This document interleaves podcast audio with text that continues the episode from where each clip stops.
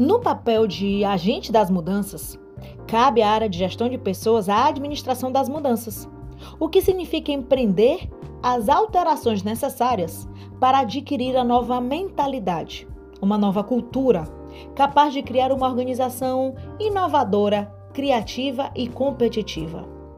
Mudanças significa estar sempre atualizada para implantar tanto novos modelos de gestão organizacionais quanto novas formas de gestão de pessoas, capazes de cumprir a missão e alcançar os objetivos organizacionais.